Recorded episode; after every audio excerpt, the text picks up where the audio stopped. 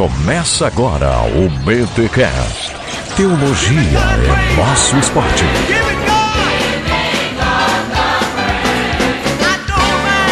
Muito bem, muito bem, muito bem. Começa mais um BTcast, o de número 140. Aqui é o Mac e eu não posso escolher o repertório do louvor da minha igreja, mas do BTcast eu posso. Meu nome é Abner Belenias e eu estou numa missão muito particular: inserir o ukulele ou ukulele na música feita pra igreja.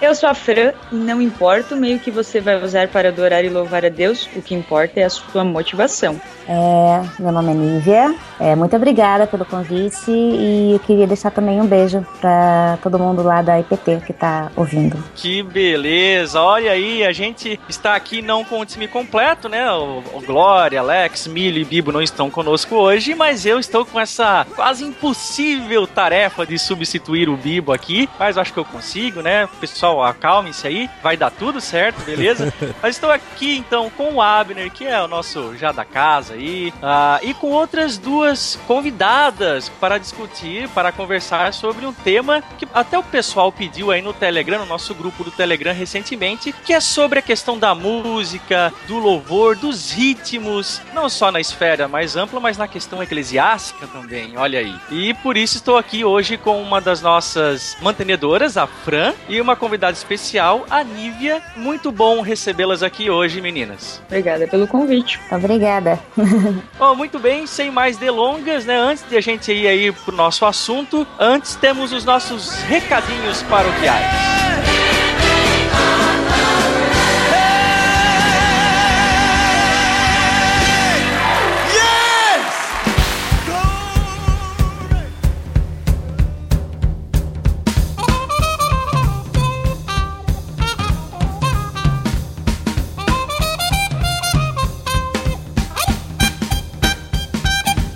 Bem, senhor Maurício Machado, e nos recados paroquiais dessa semana temos que dar alguns lembretes que você já deu no Concílio de Guilhotinas do episódio passado. Exatamente. Fazer uns Remember, Remember, the fi- não, brincadeira, The 5th November, não, isso é para outro podcast. Galera, nós estamos concorrendo aos cinco melhores podcasts do Brasil. Ou seja, não é dividido por categoria cristãos, macumbeiros, popeiros e por aí vai. Todos os podcasts podem participar. E Mac, ano passado ficamos em 15º lugar. Olha aí. Olha aí, é, uma- é bom, é bom. Mas nós queremos mais. Estamos com o sentimento de Eva em nossos corações.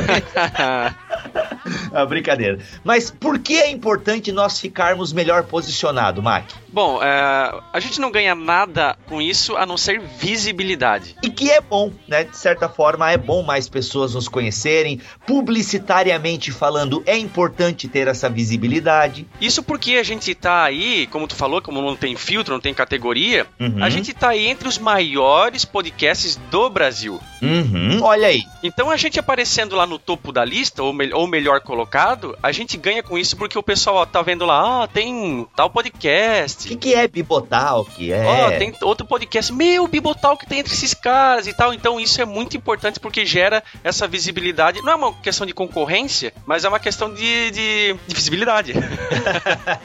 Não, e é importante, gente, que, que mais pessoas conheçam também que existe bons podcasts cristãos, entendeu? E nós do Bibotal, que você nos conhece, eu penso que nós representamos bem a teologia cristã. Porque assim, nós estamos atualmente, senhor Mac, em terceiro lugar. Então quem entra lá na votação vê, vê a gente entre Nerdcast, é, 99 Vidas. O que tá em primeiro agora é um que eu não conheço, OpexCast, eu nunca ouvi falar, ou LXCast, eu não sei. Mas, ou seja, a gente tá lá entre os grandes, isso é muito bom. E é tão legal, Maqui, se nós ficarmos entre os cinco, Ano que vem a gente vai aparecer. Porque quando a galera começar a votar na gente de novo, vai estar lá o selinho, ó, esse podcast ficou em tal posição ano passado e tal. Então, galera, é bom para nós publicitariamente, quando a gente vai aí oferecer o Bibotalk para algum podcast patrocinado, é legal ter essa visibilidade e ver que a galera do Bibotalk pega junto, é uma galera que quer nos ajudar. Nós queremos acionar o BT Power. Olha aí. Então, se você nos curte, o link está aqui na postagem. E seguinte, Mac, você digita lá Bibotalk. Não é Isso. BTcast, não é Bibo Espaço Talk, não, é Bibotalk, beleza? E aí, você votando lá na gente, se quiser escrever um testemunho lá, porque que você gosta da gente. E outra, ah, mas vocês não são o meu podcast preferido. Entra lá, vota mesmo assim, coloque a gente em terceiro, em segundo, em último. O importante é que a gente esteja pelo menos entre os seus cinco podcasts preferidos. E Mac, outra coisa que é legal a gente falar aqui também, que as nossas vitrines do BTcast agora estão sendo feitas e produzidas pelo Guilherme Match. Olha aí, ele é um cara que aceitou aí o desafio. O JP está focando em outros projetos aqui dentro do Bibotalk e o Guilherme então assumiu e semanalmente tem produzido aí a vitrine do Bibotalk. O cara também é um excelente desenhista. Tenho certeza que você percebeu aí que as vitrines continuam com uma qualidade bem bacana. Ele tem o traço dele, o próprio traço dele, e ele é designer, né? Se você quiser aí tá precisando de um trabalho nessa área, alguém para desenvolver uma estampa de uma camiseta sua, uma capa de um livro, você tá precisando de um desenho bacana para algum projeto seu, tá aí o Guilherme, o link para você conhecer mais o trabalho dele está aqui também na postagem deste BT Cash. E por último, Mac, agradecer aos nossos mantenedores. Ainda tem espaço para mais. Quanto mais, melhor, né? Quanto mais, melhor. Afinal de contas, o nosso ministério depende muito da força que o pessoal tem dado pra gente aí. Nossa, com certeza. Por exemplo, como o pessoal sabe, eu tenho vivido integralmente dos mantenedores, né, da oferta dos mantenedores do Bibotalk. E o fato de eu estar vivendo desse ministério possibilita que a gente possa estar gravando aí podcasts grandes, com convidados bem bacanas, em horários alternativos. Fora que a gente já tá pensando aí, senhor Mac, num novo projeto e a gente só pode dizer o seguinte: fora do Éden vem aí. Caramba, Caramba. cara. É, a gente não pode falar mais muita coisa, mas esses projetos só são possíveis por causa dos mantenedores. E cara, você pode ajudar a partir de cinco reais. Tem muita gente que nos ajuda com cinco reais. E aí você fala, ah, mas pô, cinco pila? Desses cinco pila a gente ganha R$3,90, né? Porque o PagSeguro ainda consome uma parte. Então você pode nos ajudar via PagSeguro, também transferência em conta bancária. Beleza, galera? É muito importante se você curte o nosso projeto e tem condições financeiras de ajudá-lo, chega junto porque nós estamos precisando de mantenedores para continuar aí esse trabalho de excelência. Beleza? Mark, vamos aí? O tema hoje aí tá de botar a mão no peito e, e levantar uma mão no peito, outra levantada, adorando como é que é. Nossa, que tentativa foi boa, hein? Não, cara, olha só, as meninas arrebentaram. O Abner também, como sempre, é uma boa pedida aqui no BTcast. E, ó, dá pano pra manga, hein? É, olha aí, cara, da hora. Fique então com mais um BTcast, o seu podcast semanal de teologia. Muito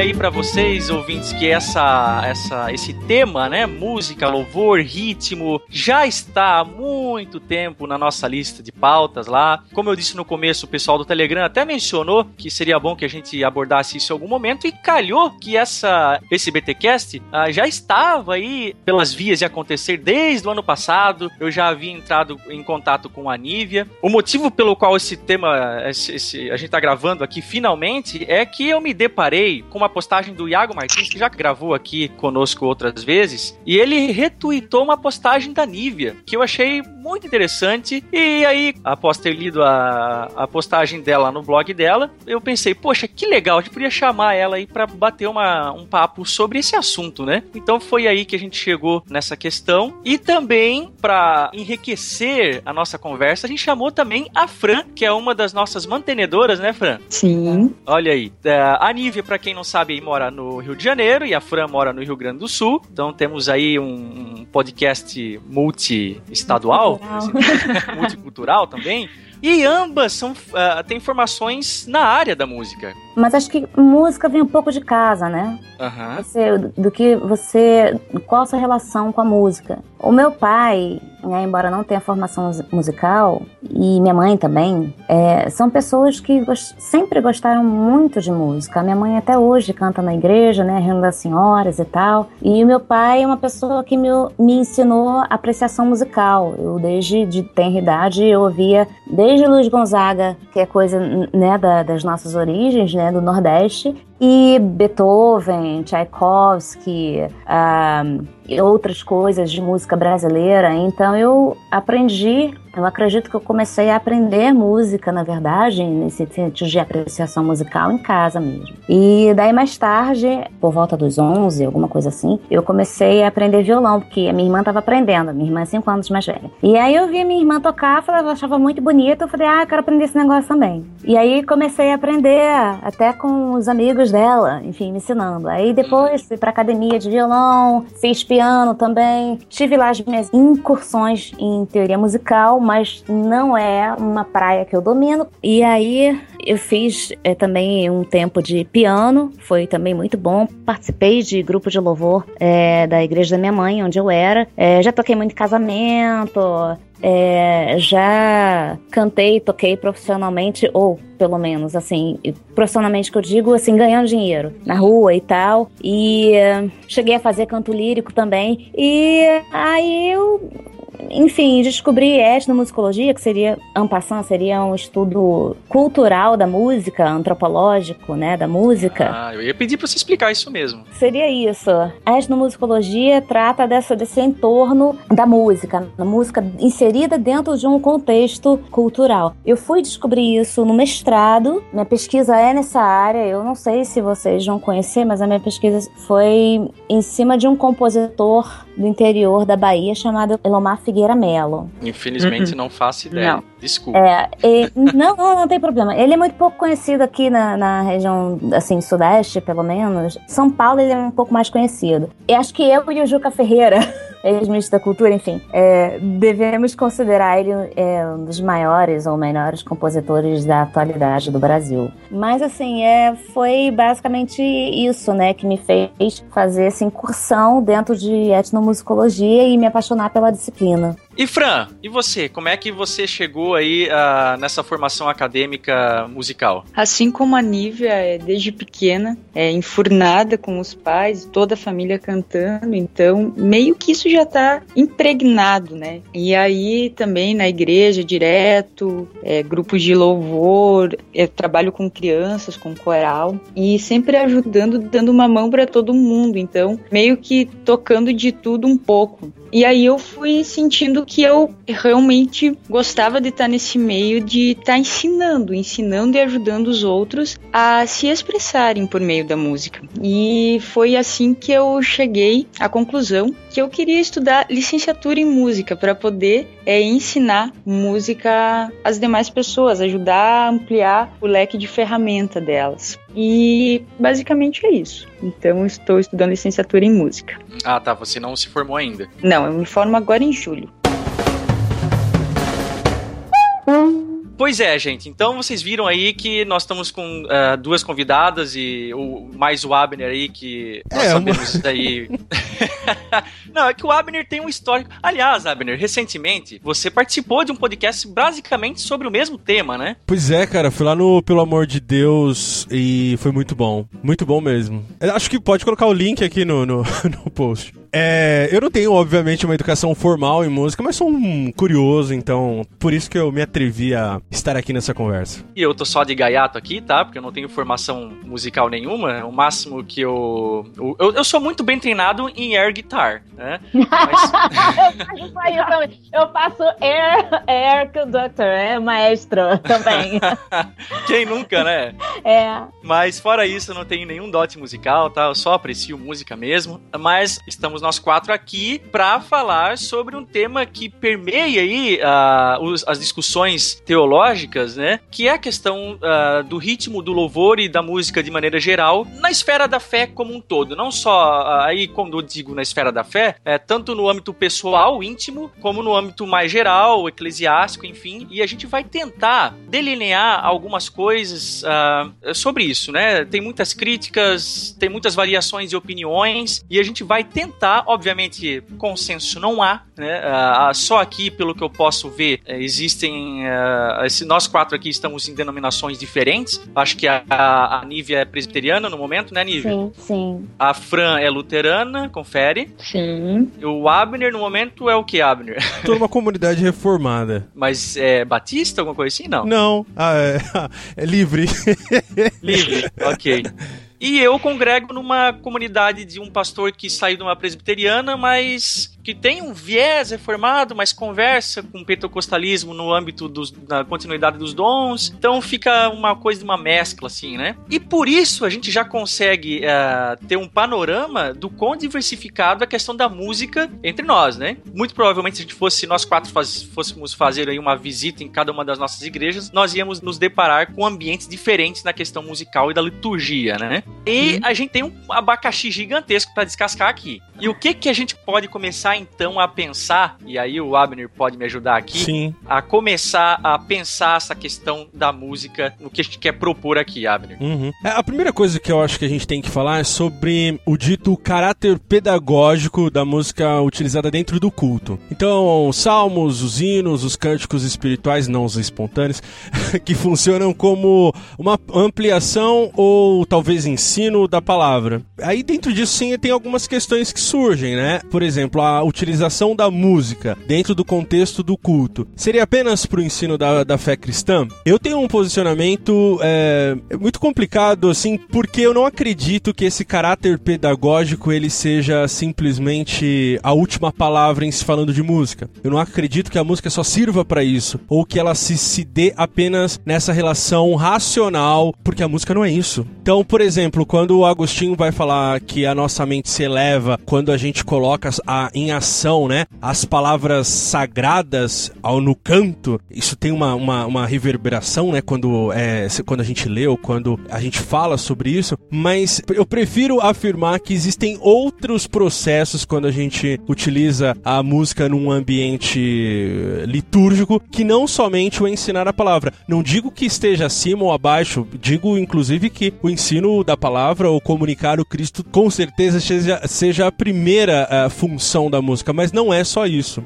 É, eu acredito que a música, além sim de estar tá ensinando a fé cristã, ela tem um, um caráter de unir a comunidade. É todo mundo tá fazendo aquilo junto. E é um dos poucos momentos dentro do culto que você faz algo junto. É como se fosse e... um aspecto para fortalecer a comunhão. Exato. É um meio em que a comunidade, em uma só voz, numa tonalidade, numa melodia, com o mesmo texto, pode louvar e glorificar Deus. Então, ela sim está ensinando algo, mas ela também está ensinando da vivência entre os cristãos. E isso é o que eu acho magnífico no louvor. Mesmo com o irmãozinho que bate palma descompassado? Com isso a gente tem que exercer a paciência, né?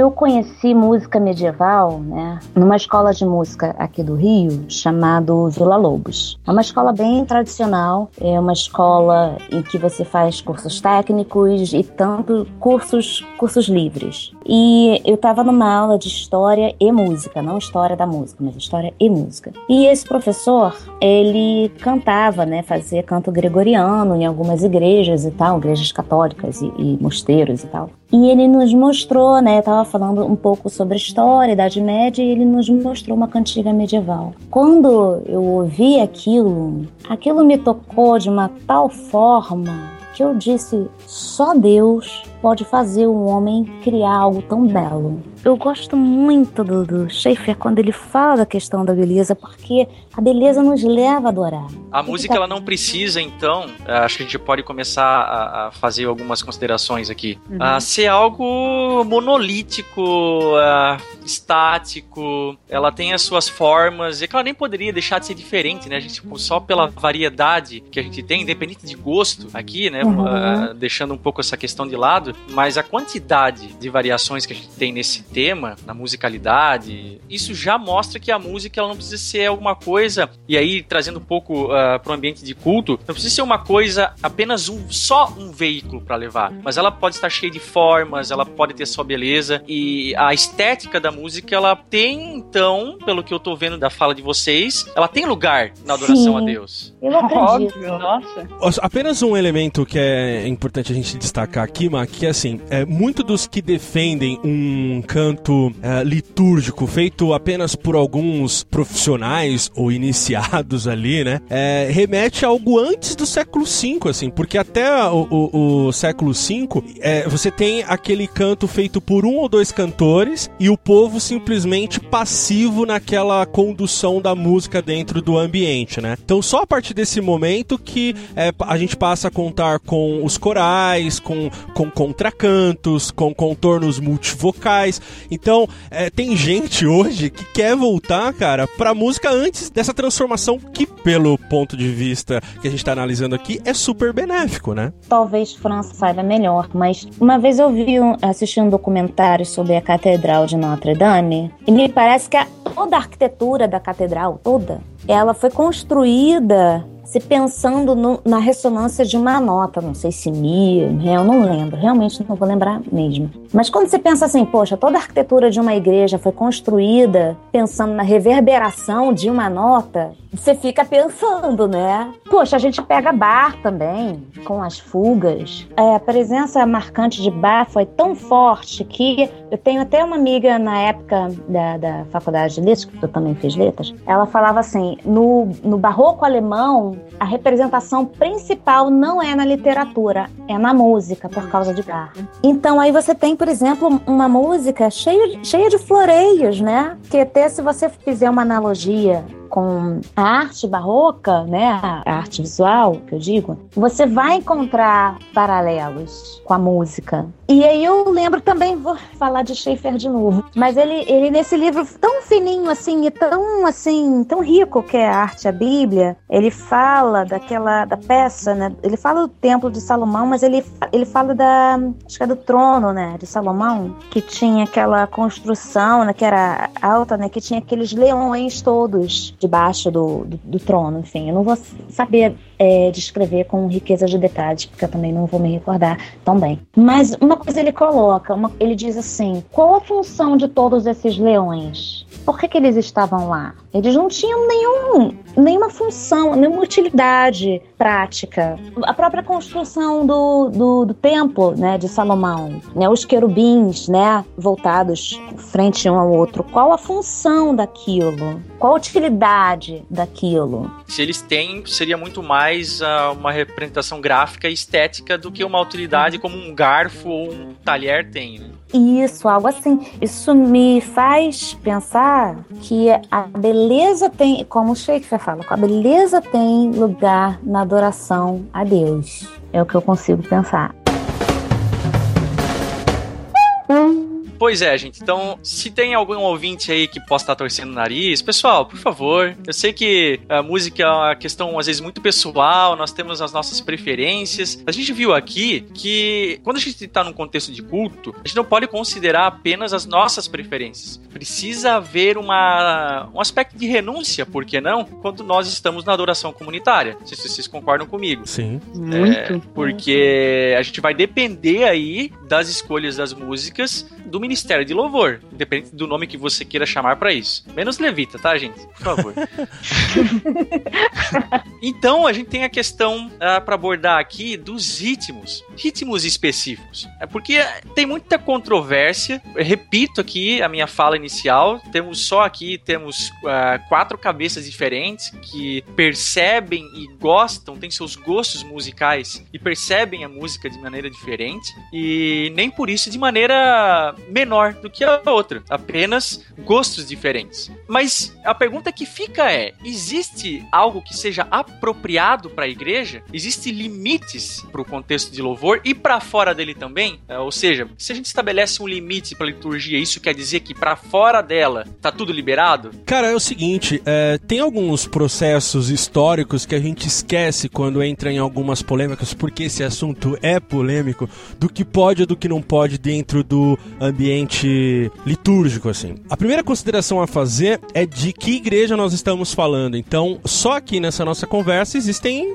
eh, realidades culturais distintas. Elas têm a ver tanto com a construção histórica dessas igrejas, quanto as modificações e, e aberturas que se dá um, é, em um ou outro estilo musical. A, a grande questão para mim, Mac, e, e, é, e é importante falar isso, é que quando se esquece os processos históricos e de que a música evangélica no Brasil tá evolui desde 1950, quando a gente meio que se desprende do formato tradicional dos hinos e passa a incorporar canções de pequena extensão é, com maior conteúdo emocional, é, cantos, é, canções de versos curtos, ritmos mais agitados e mais agitados. Não tô falando em BPM 140, tô falando uma coisa mais agitada do que os tradicionais hinos que a gente cantava naqueles, aquelas coleções, né? A harpa, cantor e tudo mais.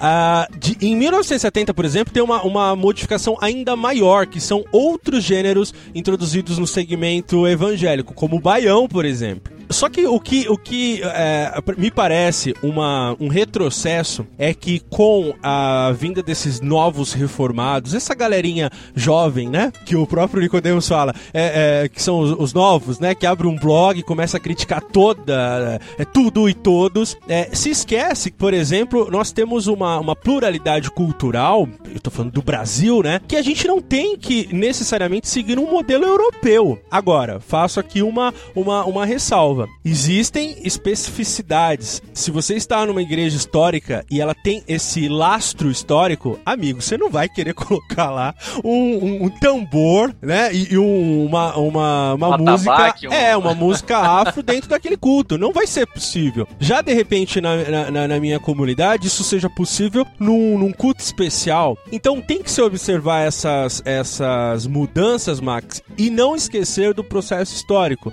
que isso nos constrói também, né? Então, assim, só tô falando isso porque uh, essas modificações também ocorreram para que o todo, o um, fosse válido, né? Então, todas as mudanças que ocorreram na reforma foram, desde língua até mesmo no campo litúrgico, foram para que fosse possível o pobre, aquele que está à margem, entrar no ambiente de adoração a Deus. Não somente por aqueles iniciados, aqueles formados. Eu fiz aí um catado, né, histórico, apenas para pontuar isso. Existem coisas muito pontuais de quem está numa comunidade é, histórica, que tem um lastro histórico, e daqueles que estão numa comunidade que abraça uma maior diversidade de ritmos e estilos. Agora, quando você quer pensar uma única música evangélica, um único ritmo, aí, cara, você está incorrendo num erro histórico. É, eu concordo com o que o Abner falou. E o que eu venho pensando, não só agora refletindo para a gravação aqui, mas no meu fazer, no meu participar de um grupo de louvor é o discernimento. A gente tem que discernir a comunidade, Perfeito. as pessoas, o contexto. Isso que você falou. Então a gente tem que levar em consideração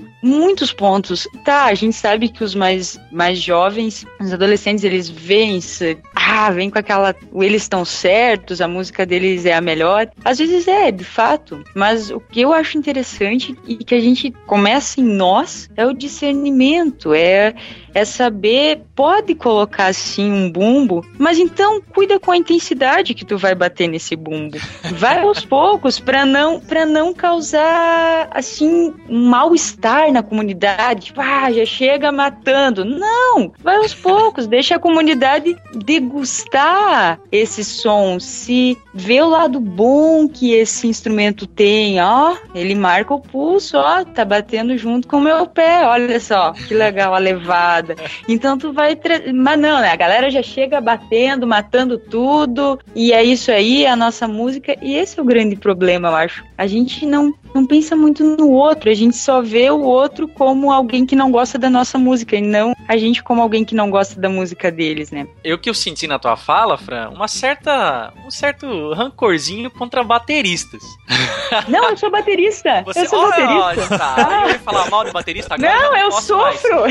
Não, eu sei do que eu tô falando. E eu, isso é uma coisa que eu percebi, que às vezes as pessoas vinham para mim, bah, eu gosto quando toca bateria. E aí eu não sabia por quê, porque nada a ver, é só mais alguém tocando bateria. Aí um dia um senhorzinho me disse, que você não bate muito forte, isso não dói em mim. Aí eu, ah, é a intensidade. Aí tu começa a refletir que as pessoas têm que ir com cuidado, vai, vai com jeitinho. As pessoas gostam de aprender novas coisas, mas tu tem que ir com jeito, não vai chegar impondo o negócio, batendo com tudo, que daí sim vai doer, pra quê? Então, eu acho que da minha vivência também isso traz, né? Se tu vai com uma sensibilidade, como eu falei, um discernimento, é, muda as coisas. Tem duas coisas, acho que na fala da Fran, que eu achei muito interessante, é, duas palavras: degustar e discernimento. Eu aqui tô pensando nos grupos de louvor que eu conheço, que eu fico pensando assim, como eles poderiam de repente se portar em relação a isso.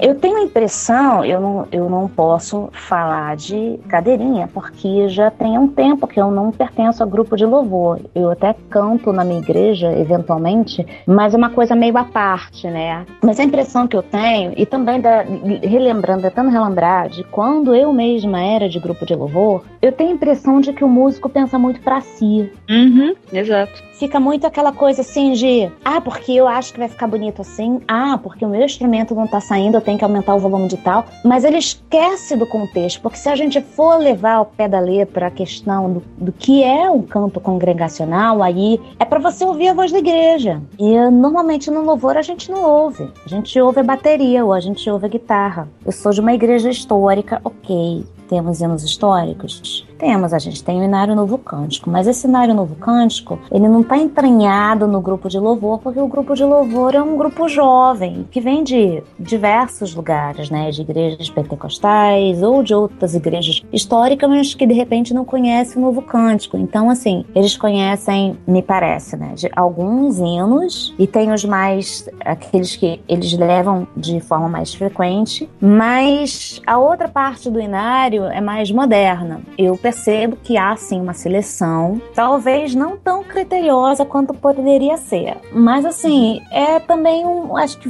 eu vejo também, pelo menos na minha igreja, como um processo. Eles começaram de uma forma muito incipiente, nem tinha muita organização e tal, e eles agora estão evoluindo, né? Então acho que isso também faz parte do processo. Mas é isso, sabe? Tem igreja, tem o lugar. Que músico é esse que tá tocando? O que, que esse músico ouve? né? Exato. É, e o que eu percebo que nem você falou, a falta, não lembro o termo que você usou, mas organização, vou usar aqui. Quem está liderando?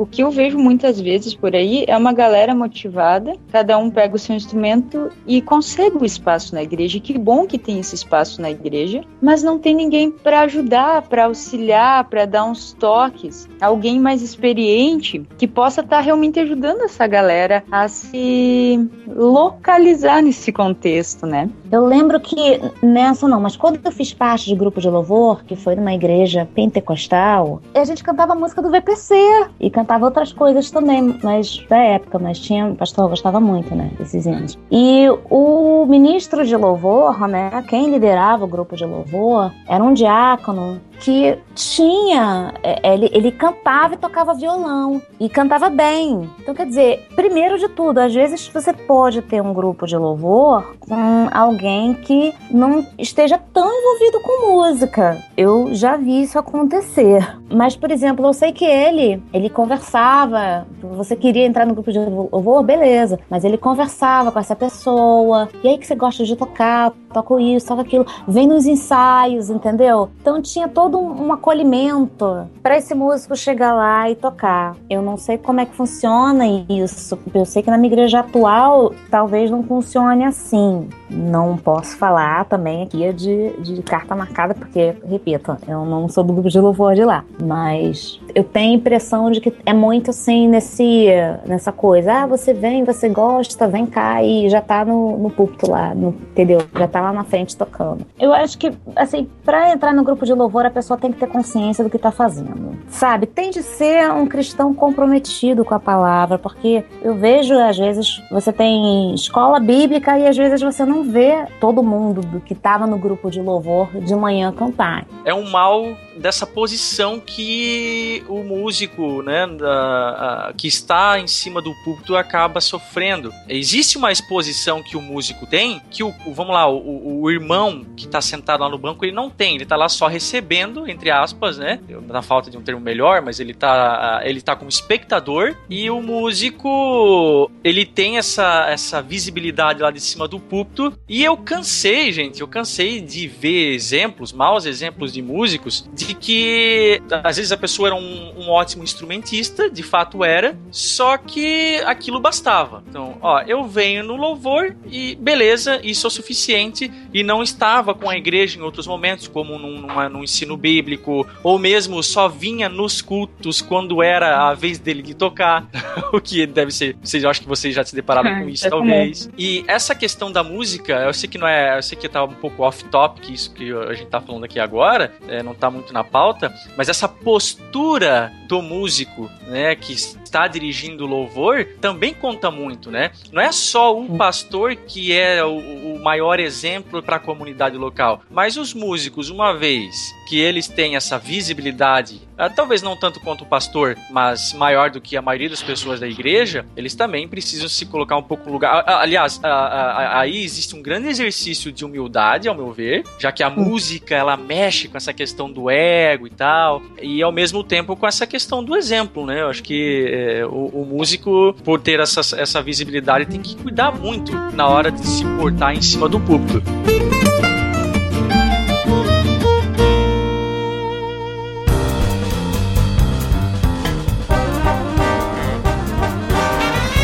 Coisa é, nessa questão de, de estilo musical e ritmos e tal, que eu acho que tem a ver com canto congregacional, essa, essa parte que vocês escreveram, e construção de repertório para músicas. Que músicas devem ser tocadas na igreja ou não, é isso? Se uhum. existe isso, né? Existe música que pode ser tocada ou não, né? Olha, você já ouviu samba de roda? Provavelmente já, mas não é da minha vivência cotidiana. Me remete muito a ponto de macumba. Eu não botaria na igreja.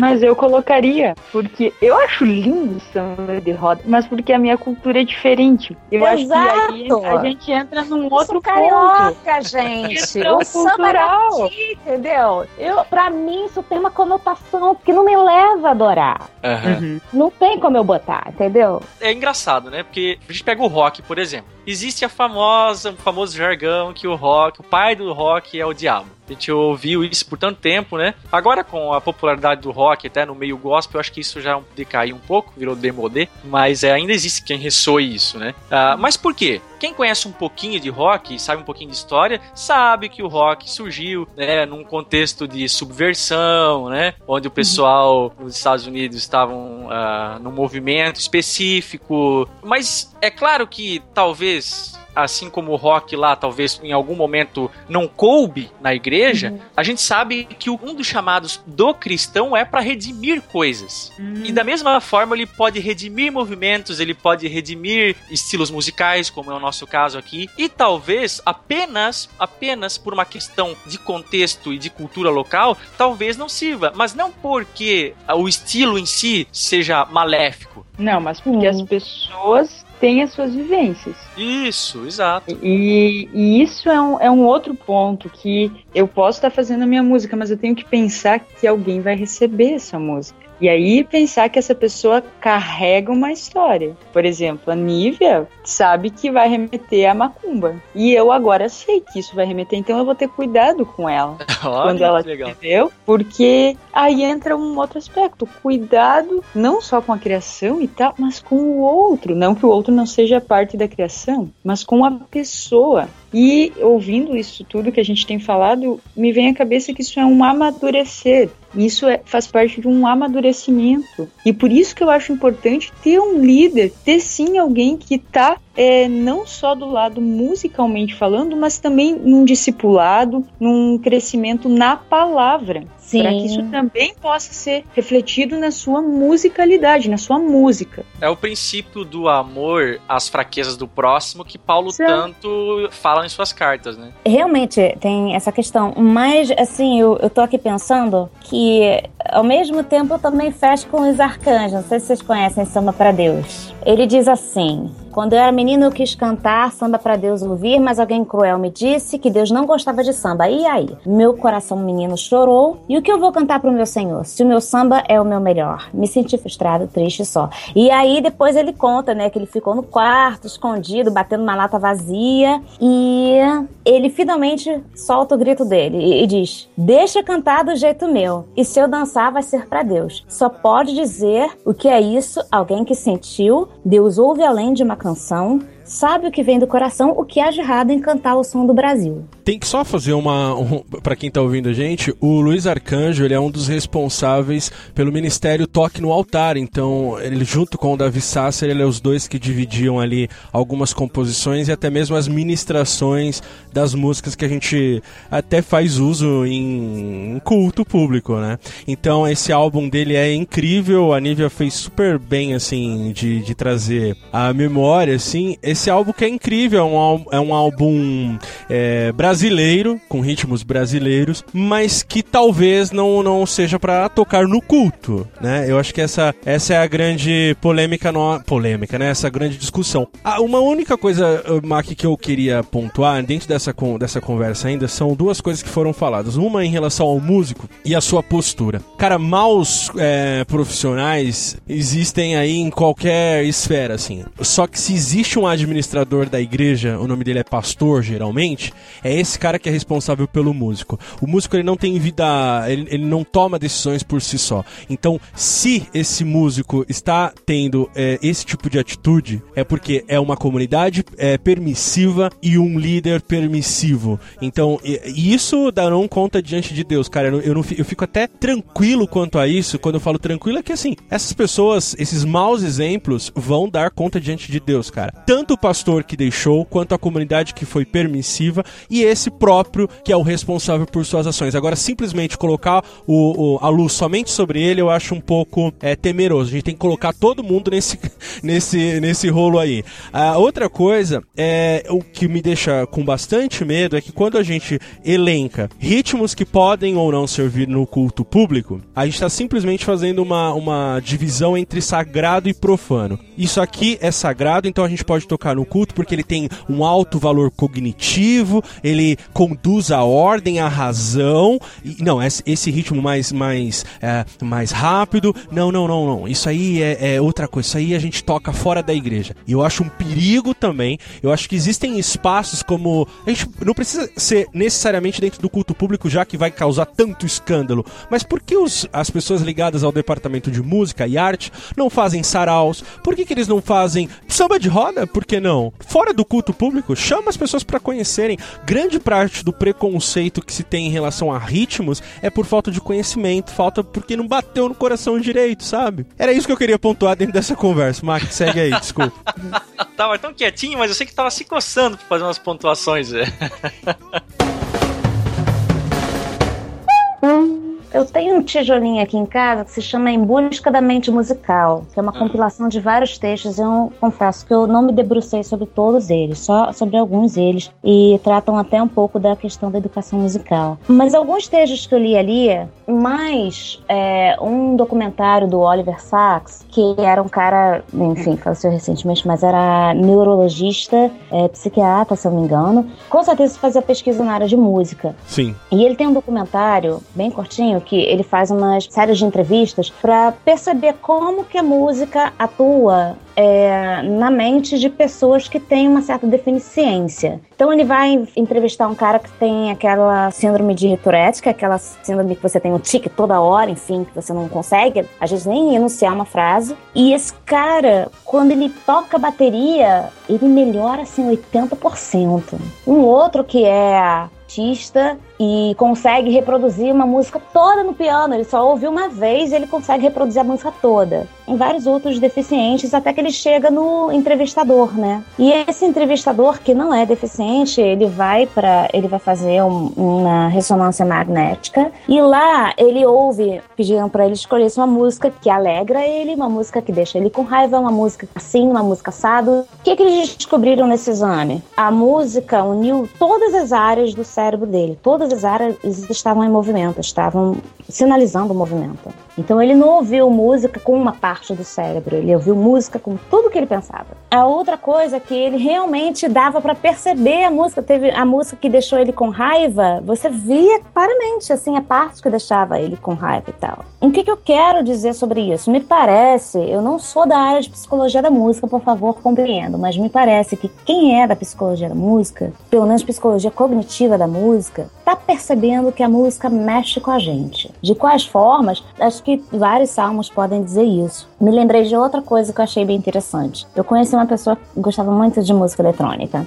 E essa pessoa me disse uma vez que em música eletrônica você trabalha com o termo estampas. Então você tem a música e cada vez que você vai fazendo variações em cima daquele mesmo padrão, você muda a estampa da música. E que supostamente essa estampa ela seria usada para induzir determinados efeitos na pessoa. Tudo isso é muito incipiente parte, não você tem dados assim, parte é isso, parte aquilo, não tem. Mas eu, pelo menos, como alguém que estudou etnomusicologia, eu consegui só vislumbrar que algumas coisas que de repente tinham certo efeito sobre mim não tinham certo efeito sobre outras pessoas. E aí eu também me fico me perguntando, eu, essa é uma questão minha, tá? Que eu tô até compartilhando. Como é que se daria essa influência da música na nossa cognição e no nosso emocional?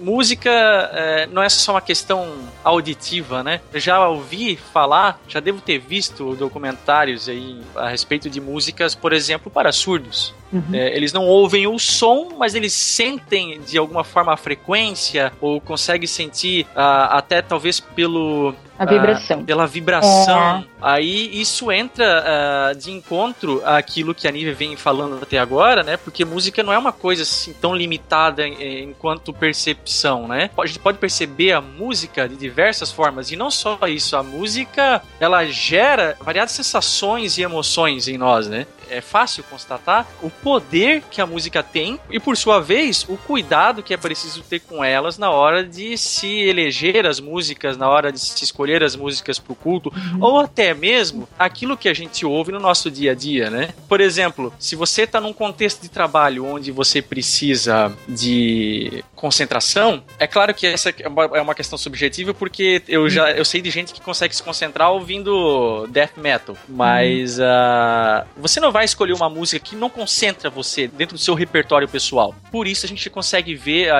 a importância que a música tem, até onde a música consegue uh, nos atingir, né? Quando o Iago fala que é uma ordenança cantar, e você tem salmos, né? Cantar ao Senhor, um cântico novo, cantar ao Senhor. Eu fico pensando, por que, que Deus deu a música para o homem? Por que, que Deus deu essa. Esse é imperativo, né? Cantar ao Senhor, então a gente precisa cantar. Por que, que Deus deu isso? Tem uma fala do Nicodemos, que eu lembro até hoje, ele fala justamente isso, né? Ok, existem imperativos para nós cantarmos. Se tem uma coisa que isso pode indicar, é que Deus gosta de música. Ok, sim assim. não faria sentido existir todos esses imperativos se Deus não gostasse. Né? Então, existe uma preferência uh, ou algum momento no culto a Deus, não só no culto litúrgico, mas aqui na, na, na, nossa vida enquanto culto, que nós cantemos a Deus porque Deus gosta que nós façamos isso. É uma preferência do próprio Deus que a gente faça isso. Isso, e eu acho que também, assim, Deus conhece esses efeitos da música no homem,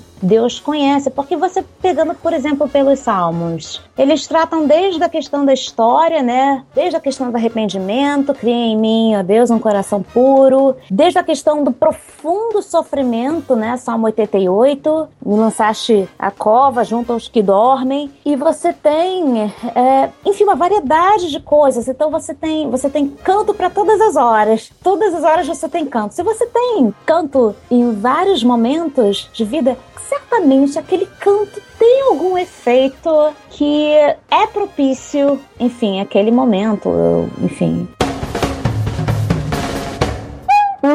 Dentro dessas coisas que a gente está discutindo, eu acho que faz-se necessário dizer o seguinte, que por não sabermos exatamente os efeitos que uma, a música causa, é porque é arte. É da mesma forma que a gente, diante de uma tela, vai ter sentimentos que a gente não sabe por quê. Nossa, mas por que, que eu tô emocionado de ver esse quadro? Ou por que... É, é, isso tá tocando em mim de alguma forma, ou porque um filme que eu vejo uh, no cinema me traz tanta memória. Porque é arte, música é arte.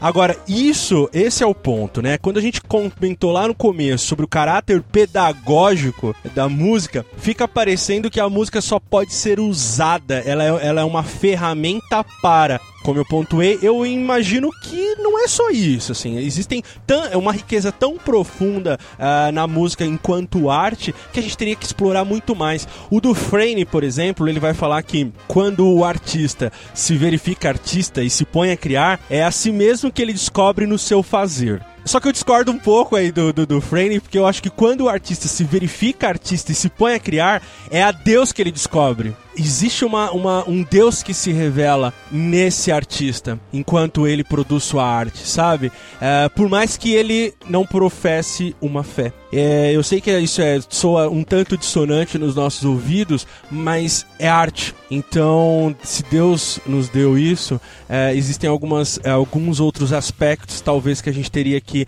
analisar, que não somente essa coisa racional de música sendo usada para é, ensinar que né, existem outros elementos aí dentro dessa coisa toda. É uma concepção de que o divino não está na roupagem, ou não está na, na no, no, meio, no veículo que o, o ensino está sendo, mas só no ensino. E eu não concordo com isso. Pois é, eu também não. Eu penso que o, o, o divino ou o espiritual também está no veículo que é a música que está levando aquele ensino. Exato. É. Uhum. Uh, eu poderia dizer assim que a pedagogia não está apenas em ensinar a teologia que está inclusa na letra, uhum. mas a pedagogia também uh, divina nesse caso está em ensinar as pessoas a perceberem estética, a, a perceberem os detalhes daquele veículo que é a música que está levando aquele ensino. Então uhum. vai muito além, né, gente? Sim, inclusive, por exemplo, no nível que o próprio Cristo fala, né? Quando adorarem, adorem em.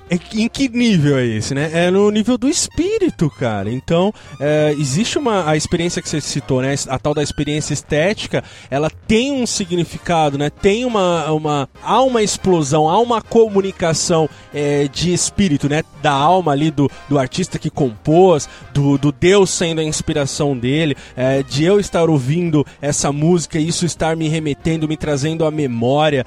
Enfim, é uma riqueza é, enorme, assim. É uma coisa que eu lembrei, curiosa, lá na igreja, todo final de ano, é, eles cantam um hino do Novo Cântico, né, que é o Rompe Aurora. O que, que, acontece? Nesse final de ano, eu fui cantar também com as meninas. E aí eu não conheci o Rompe Aurora, porque não é da minha história de vida o Novo Cântico. E aí fui conhecer, só que eu, você vai pro YouTube da vida, o YouTube mostra uma versão clássica, né? E aí eu vi que era algo tipo. Rompe a aurora, vá-se embora. Alguma coisa assim. E aí, quando cheguei na hora, eu vi que o pessoal tava cantando mais ou menos assim. Rompe a aurora, vá-se embora. Sem aquele floreio. Os dois ficam bonitos. Aí eu fiquei em ponto a pensar nisso. Por que, que eu cantei com floreio? Eu falei, primeiro, porque a versão que eu ouvi tinha floreio. Então. meio que me baseei nela. Mas também tem o seguinte, eu sei que lá as pessoas cantam esse hino já desde um certo tempo. Outra coisa, tem uma, uma cantora chamada é Tereza, Maria Tereza Salgado, não sei. Tereza Cristina? Não, não, não é a Tereza Cristina do samba, não. É a Tereza do que era do Madre Deus. Ah, tá. Eu não lembro o nome dela, mas era cantora do Madre Deus. Você já ouviu cantando Bossa Nova? Quem? A Teresa Salgueiro? Isso, Teresa Salgueiro. Você já ouviu cantando Bossa Nova? Não, não ouvi ainda. Existe vídeos disso? Gente! o quê? Ela gravou um álbum só com bossa nova. Caramba, desconhecia, desconhecia. Ficou muito engraçado. Eu até que achei bonito, mas é muito engraçado. Eu fiquei em pulo pensar assim, puxa, se você tem um músico que tem toda uma história musical, vamos supor, com música portuguesa, que é português, ou é portuguesa, e põe pra cantar bossa, ela nunca vai cantar bossa como uma Carol Saboia. Não vai, gente. Ela tem um sotaque diferente, ela tem uma manha diferente, ela tem um, sabe? E aí eu pensei a mesma coisa. Falei assim, por que, que eu cantei com floreio? Eu falei assim, bom, eu gosto muito de música medieval, não tem tanto floreio assim, mas gosto muito de outras coisas mais antigas que talvez tenham mais floreio. Talvez para mim tenha soado mais familiar do que para as pessoas que já cantam a música e aquela coisa também da, da, da mudança, né? De você ir modificando uma determinada música, né? Bom, e é, isso é, é muito interessante porque a questão também do músico é escolher hino tradicional ou hino mais moderno também vai ter a ver com a história de música dele, né? Se ele conhece aquele Nário, se ele não conhece, enfim, aí eu me pus a pensar um pouco nisso também, porque aí talvez não fale também mais sobre isso, porque não é minha área de educação musical. Como é que isso contribui, né, para a pessoa chegar lá e executar uma música que seja mais tradicional ou seja mais moderna? A música é isso, ela é ampla, ela não é engessada. A gente engessa a música na nossa vivência, os nossos gostos, conforme o nosso querer. A gente acaba engessando a música. Mas ela é livre. E eu acho que isso é o lindo da história. E isso é o legal que é tu não, não precisa estar engessado numa regra, numa forma, apesar que a gente acaba tendo regras e formas dentro dos ritmos, dentro dos estilos, mas a gente não está preso, a gente não está engessado, a gente está livre para poder, como alguém antes falou, livre para ser usado por Deus nessa arte. E essa arte ela não é limitada ela tem os recursos mais diferentes. Hoje em dia, com a tecnologia, então, só tem se ampliado as sonoridades, as formas de fazer música. E eu acho que isso é bonito. E a gente tem que começar a aprender a lidar com isso. E que cada um tem uma forma de pensar e fazer música também. E buscar conciliar esses jeitos. Conciliar. A gente tem algumas regras básicas: tonalidade, o andamento, sim, aí o ritmo. Mas dentro dessas regras pré-impostas, cada um pode se expressar do seu jeito e louvar do seu jeito. E eu acho que isso é lindo de fazer música na igreja. E você, inclusive, tem liberdade bíblica e teológica para isso. Exato. A partir do momento que as escrituras elas não é, especificam uhum. os detalhes de como tem que ser o cântico, né, a, a liturgia, é, usando esses elementos que a, que a Fran acabou de, de citar, você tem toda uma liberdade sem que para isso você fira princípios bíblicos dentro da liturgia uhum. do louvor. Aliás, existe um movimento, eu não sei se vocês já ouviram falar, que é a questão da salmodia exclusiva, né? Eu li pouca coisa sobre isso e sei que tem pouca gente que defende isso também, mas a, a salmodia exclusiva é aquela que defende que os cânticos e os hinos na liturgia devem ser apenas os salmos, né? Ah, então, mas aí eu já acho um, um extremo tão grande, né, Mac? Isso não dialoga com sociedade, não, não dialoga com uma nova geração e faz do ambiente igreja apenas um lugar para visitar os finais de semana não tem a ver com fé, não tem a ver com uma espiritualidade, tem a ver com ritual, cara. Exato. E aí, cara, cada um escolhe a religião que quer, né? Então, se o cara acha que ele. é, cara, eu só tenho a rir, sério, assim. É, é, difícil até fazer algum tipo de comentário, um tanto quanto é, um, um, pouco mais é, aprofundado, porque eu acho que é, é, é, um, é um desperdício, assim, cara, de tanta coisa que Deus já nos deu, tanto através do processo histórico quanto do que a gente construiu, sabe? Através da inspiração dele. Então eu fico de mãos atadas aqui ou de boca calada, porque não sei mais o que dizer, cara. É, até assim, né, pro bem do argumento, não seria nem tão exclusivo assim, porque no máximo você tem as letras que são inspiradas, mas você não faz ideia de como eram as melodias. Sim, exatamente. E, e, se for para ser exclusiva, tem que ser exclusiva em toda su, todo o seu conteúdo, não só na letra, mas também na, na, na melodia, né? Então... Não, total. É inclusive, Mark, é assim, é tão incoerente que eu, eu, por muito tempo, cara, desde o surgimento desse movimento de modern worship porque é, é que a gente tem Hillsong, é, enfim, entre outros expoentes, né? Não, esse estilo musical não serve porque tem guitarra, sintetizador, tem essa ambiência, refrão que fica se repetindo e tudo mais. Aí, eu acho ano passado apareceu uma nova versão do Castelo Forte dentro de uma igreja histórica com o mesmo tipo de, de, de roupagem. E aí todo mundo aplaudindo esses mesmos caras. Cara, aí sabe, Mac? Dá uma canseira, uma preguiça, cara. Porque parece uma coisa assim muito exclusivista, sabe? Parece que é, se você opta por um cântico mais rebuscado, é uma coisa que você está mais se aproximando de Deus. Ah, cara, me poupe, né? Falta, falta argumento, assim. Falta um estudo mais aprofundado, cara, do que é realmente o uso da música e tudo mais. Mas eu acho que o grande problema, Mac, é que não tem nenhuma parte da Bíblia explicando exatamente como é para fazer, cara. E exatamente por não ter exatamente como para fazer, a gente tem liberdade, amigão. Então, é claro, dentro de, dos parâmetros que o próprio, que a própria... Uh... Mas peraí, não diz em Salmo 150, louvai a Deus com saltério, com harpa, com flautas? Então, cadê? Aonde estão? Era o que eles tinham na época. Então, abre, o, abre ali a salinha e vamos... Então vamos trazer pra cá o cavaquinho, o ukulele que eu falei lá no início. Vamos trazer esses... vamos lá, gente. Até porque a experiência a, da percepção da música e dizer que uma é mais divina com a outra, isso é muito particular, né? Beleza, se você quer dizer que tal gênero musical é melhor do que o outro, mas na medida que você esteja resumindo a isso a, a sua experiência. para você é melhor. Exato. É, o cara, o cara que fala assim, não, eu coloco canto gregoriano enquanto eu faço a, a mi, o meu devocional. Amigão, tem gente que coloca na Paula Valadão no espontâneo e fica 12 minutos minutos orando. Qual que é a diferença? ah, é, ah, não, é de gosto. Então, então deixa a pessoa que gosta de um gênero gostar de um gênero. É, a gente não tá dizendo com isso, gente, antes de o pessoal começar a tacar pedra na gente nos comentários, que não precisa ter parâmetros. Não, Existem claro. os parâmetros. Claro que existe. E você pode fazer música com salmos? Claro que pode. O próprio Castelo Forte tá aí para dizer que uma, né, uma, música pode ser atravessar gerações como um símbolo né, da música cristã e é baseada em salmos, né? Ou outros trechos das escrituras. Claro que pode. É maravilhoso quando a gente pode cantar a Bíblia, mas uh, há muito mais espaço, né? Há espaço também para a diversidade. Eu te pergunto, Maurício, é, por exemplo, quando você ouve acordo, por exemplo, você não está cantando as escrituras? Então, acho que as pessoas às vezes entendem literalmente que você tem que cantar aquilo que está ali, mas assim, aquilo que está ali tinha um, um, contexto, tinha uma, sabe, um outro tipo, talvez até de relacionamento com a música. E talvez não se tenha hoje. Hoje a gente ouve, ouve música no carro, no USB ou no Bluetooth.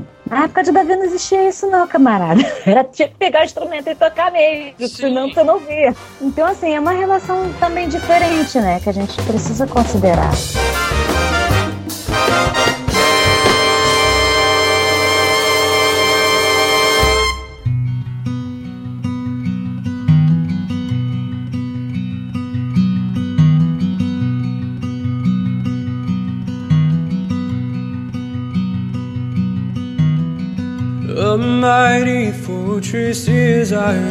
Muito bem, a gente conseguiu conversar bastante coisa sobre uh, ritmo, música, louvor. Ficou coisa para trás? Sempre fica. Vamos considerar apenas uma introdução, talvez, então, Mark. como sempre, como sempre, Abner, sempre uma introdução. E assim, né? Os comentários estão lá deixe as suas impressões, tá? Aquilo que você gostou, se não gostou, tem um contraponto, olha aí. Olha aí. sobre a questão, mas como a gente sempre frisa, sempre com gentileza, educação. Aliás, né, em tempos de sobre a nota pública entre calvinistas e arminianos, né? Então, nos inspiremos nisso. Eu vou ficando por aqui então. Eu sou o Mac e não só teologia, mas música também é meu esporte. Robô. Desculpa. Ah, isso foi triste, entendeu? Bom, meu nome é Abner Melanias e eu queria só confessar que eu tô gravando esse podcast com uma camisa xadrez, eu deixei a minha barba bem aparadinha, tô com um coque no cabelo, só pra, poder participar de uma nova onda de adoração que tá acontecendo nas igrejas, que é o louvor hipster alternativo. Mas isso é papo pra outro podcast. Aqui é a Fran e música é meu esporte. É, Nívia, eu vou deixar aqui a frase do Schaefer, que é lindíssima. A beleza tem seu lugar na adoração a Deus. Um beijo para todo mundo. Valeu, pessoal. Só deixando aqui, fazendo jabazinho pra Nívia. Uh, a postagem que, na qual a gente se inspirou para fazer esse programa vai estar linkada uh, nesse BTcast, beleza? O quê? Meu Deus! Vou divulgar o blog dela, como é que é? é Desertos e Campinas. Deixa eu apenas então fazer só uma breve síntese desse blog. Esse ah. blog foi um blog criado sem maiores pretensões, e, sem nenhuma pretensão, a não ser realmente escrever. Eu, assim, eu, paralelamente à música, né, eu tenho formação em letras, eu sempre gostei muito de escrever, e esse blog é um blog de inquietações, em vários sentidos, desde moda até leituras, enfim, coisas é, coisas de um ser humano. Legal, legal. Fica aí para você visitar e prestigiar. E Deus te abençoe e te guarde, que o Senhor resplandeça sobre ti a sua face e tenha misericórdia de ti, que o Senhor sobre ti levante o seu rosto e te dê a sua paz. Amém. Amém. Amém.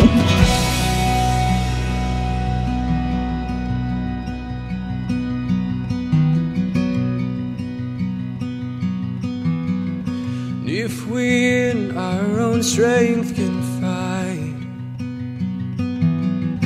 our striving would be.